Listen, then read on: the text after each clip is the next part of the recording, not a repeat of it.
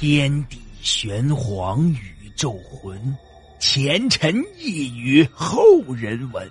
古今多少奇异事，真真假假，乱纷纭。彻夜难眠的夜晚，让大圣带给您不一样的民间故事。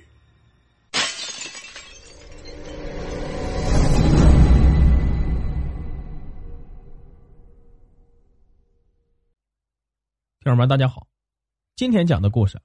叫做《花梨奇缘》。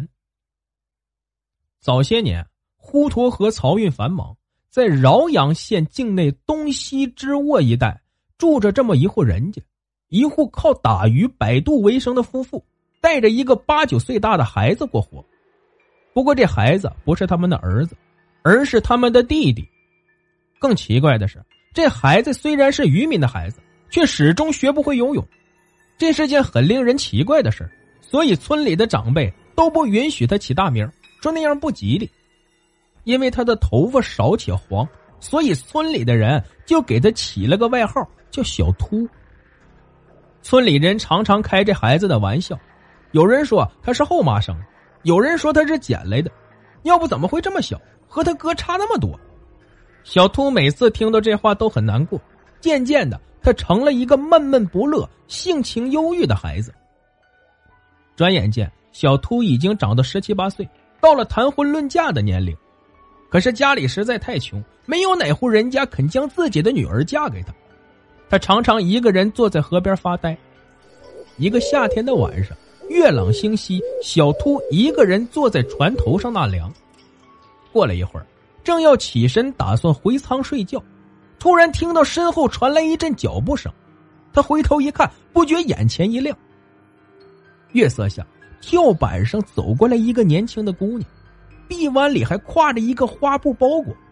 姑娘举止端庄，看上去好像大户人家的千金小姐。小秃心里不禁有些纳闷都这么晚了，这姑娘怎么会到这里来？想到这里啊，小秃忙上前问道。姑娘，你。只见姑娘缓步上前，道了个万福，道：“大哥，我是来这投奔亲戚的，可是找了一天也没有找到，天这么晚了也没处投宿，我能在你这里借宿一宿吗？”小秃的心里不禁有些慌乱，因为船舱很小，只能容下一个人，况且这孤男寡女的。姑娘好像看出小秃为难。便说道：“大哥，如果不方便，我就走吧。”小秃忙上前拦住，说：“天都这么晚了，况且一个女孩子能去哪儿？还是在我这里住吧。你住里面，我在船头待一夜好了。反正我也是要看船的。”姑娘面露喜色，从包裹里拿出一个饼，递给小秃，说：“大哥，你吃个饼吧，这是我自己烙的。”小秃不好意思的接了过来，两个人就坐在船头，一边吃一边聊。这小秃啊，从来没吃过这么好吃的饼，竟然全没了困意。不知不觉中，两人已聊到鸡叫三遍。这时候，姑娘起身说：“大哥，今晚真谢谢你了，可时候不早了，我要走了。要不天亮了，让人看见多有不便。”尽管小秃舍不得他走。却不知怎么开口挽留。到了白天，小秃依旧忙他该忙的活计，可却总是一副心不在焉、精神恍惚的样子，心里总是想着昨夜来投宿的那个姑娘。一天就这样迷迷糊糊的过去了。到了晚上，小秃坐在床头发呆，看他那样子像丢了魂似的。可令小秃高兴的是，又到了昨晚那个时候，那熟悉的脚步声再次响起。小秃抬头一看，欣喜不已。夜色中走来的还是那位姑娘。小秃忙迎上前去，关切的问：“姑娘，你的亲戚找到了吗？”姑娘失望的摇摇头。小秃只好安慰她说：“别太着急，明天接着慢慢找吧。只要一天找不到，你随时都可以来我这里。”姑娘客气的一再道谢。这晚船头的风有些大，小秃忙把姑娘让进舱里，两个人不知不觉又聊了一夜，舱里的油灯也亮了一夜。鸡叫三遍的时候，姑娘又告辞走了。如此一连十来天，姑娘夜夜来和小秃相会，找亲戚的事儿却搁置一边不谈了。小秃也没多问，只是夜夜盼着姑娘早早到来，晚晚的回去。这段日子，小秃也像换了个人似的，完全没了往日的忧愁，干起活来也好像有使不完的劲儿，脸上总是带着笑。他的变化终于被细心的嫂子发现了。当天晚上，小秃嫂子早早吃了饭，然后来到窗前，撩着布帘观瞧。快到半夜的时候，他惊讶的发现一个年轻漂亮的姑娘上了小秃的船。第二天一大早，嫂子就来问小秃，把小秃问了个大红脸。嫂子问那姑娘是哪里人，小秃也说不上来。嫂子的脸一下阴了下来。第二天晚上，那姑娘又来了。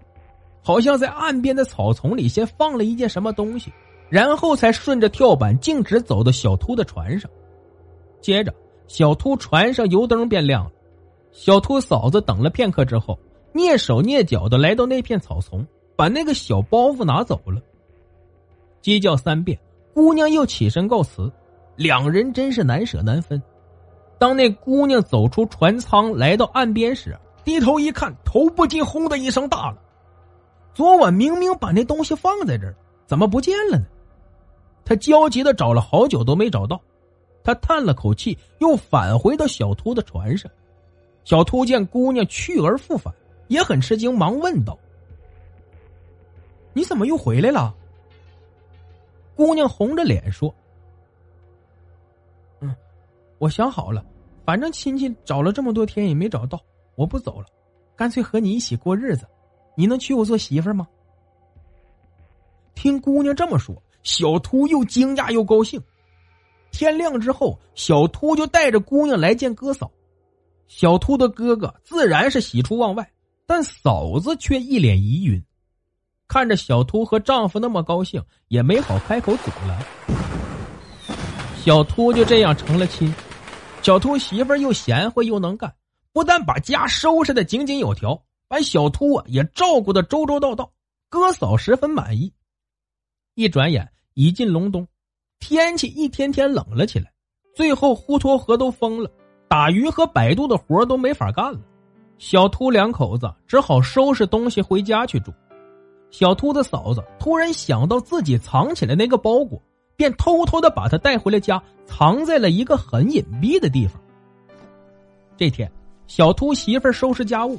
见到了角落放着一个满是灰尘的破风箱，心一动便想：这人们都说我做饭做得快，要是把这个风箱修好了拿来用，做饭不是就更快了吗？想到这里啊，他便把那个风箱搬到院子里，用扫帚扫去外面的灰尘，打开了里面一看，眼前一亮，顿时一阵狂喜，原来自己朝思暮想、一直寻找的东西竟然在这里。他赶忙把包袱里那张小花梨皮收了起来，装作什么事也没有发生，照样操持这个家，只是不停的给小秃做衣服，做了一件又一件，棉的、单的都有，鞋子做了一双又一双，还常常忙到深夜，眼睛都熬红了。小秃劝他不用这么着急，可他就是不肯停下手里的活直到一天晚上，他突然流着泪对小秃说。我也出来这么长时间了，要回去一趟。山高路远的，不知什么时候才能回来。小秃惊慌不已，他拉着媳妇儿的手，也跟着伤心落泪。媳妇儿继续说：“如果我半年以后没有回来，你就到一个叫黄花山的地方找我吧。”漫漫长夜，两个人说不尽的别离之情。第二天，小秃醒来时，媳妇儿早已不见了踪影。自那以后，小秃整日吃喝不下，干什么都没力气，像丢了魂一样，人也瘦了一大圈。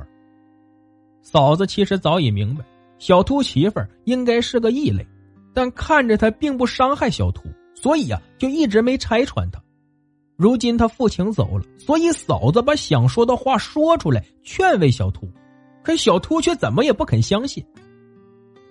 半年之后，媳妇儿没有回来，小秃再也沉不住气了，便对哥嫂说要去找媳妇儿。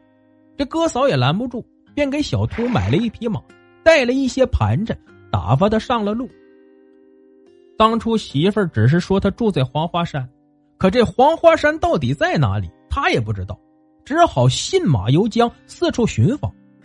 这时间一长，带的盘缠用完了，他便把马卖了，换了头骡子，骑着骡子腾出一些钱来做盘缠，继续找。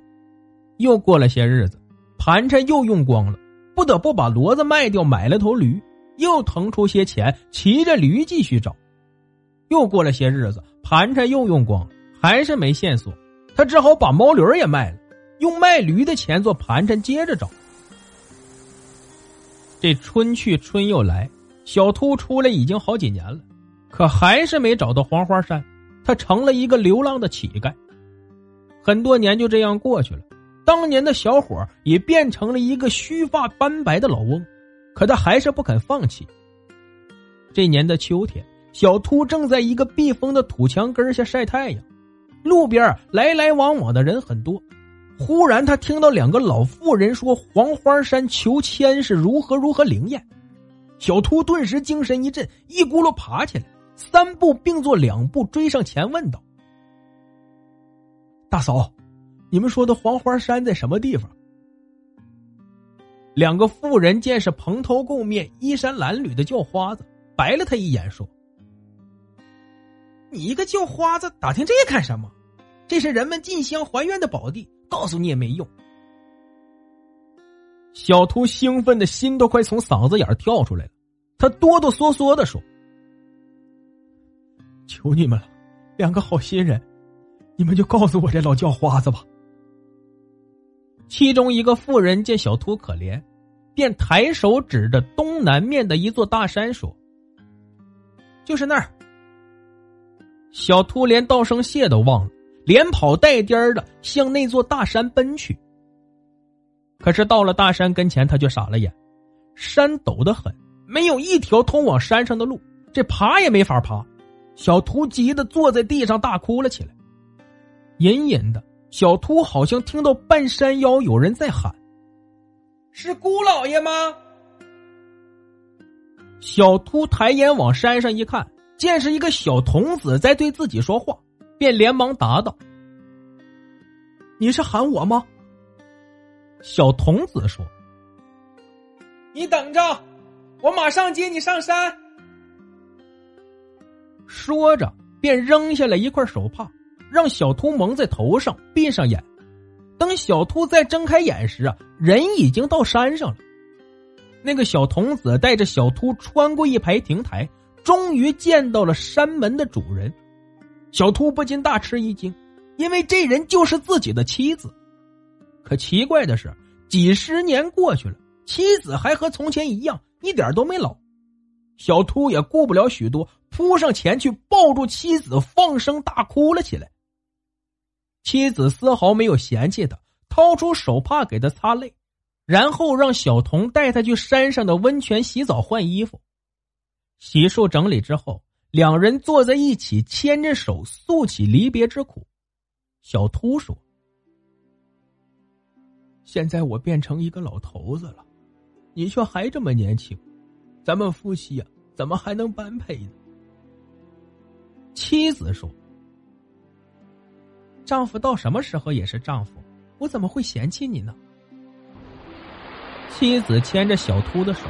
带他来到后山一块峭壁之上，放眼望下去，是一条奔涌咆哮的大河。突然，妻子一把把小秃推了下去。紧接着，妻子又从身后揪住小秃的衣服，把他拉了回来。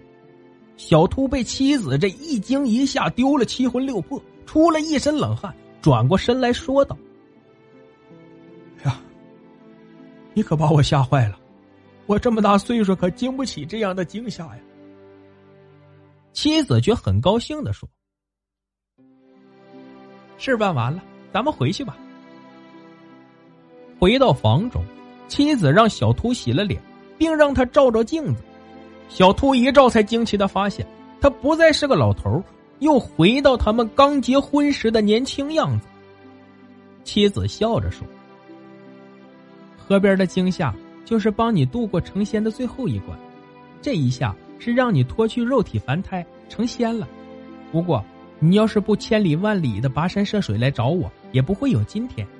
我们本是一对潜心修炼的花梨，可是当年因为我成仙心切。”去莲花池偷吃了菩萨的两尾金仙鱼，后来事情败露，你不忍我受罚，替我顶了罪，所以才被打入了人间，永不能得道。但自从你被罚了之后，我常常偷偷去看你，也许是上天的旨意，让我与你在凡间做了一场夫妻，但更是你深念着我们这场夫妻情谊，才又让你重新回到了我的身边，有机会脱了凡胎的。菩萨面前。只有真情感动天地，虔诚才是最宝贵的修行。好了，故事播讲完毕，感谢您的收听。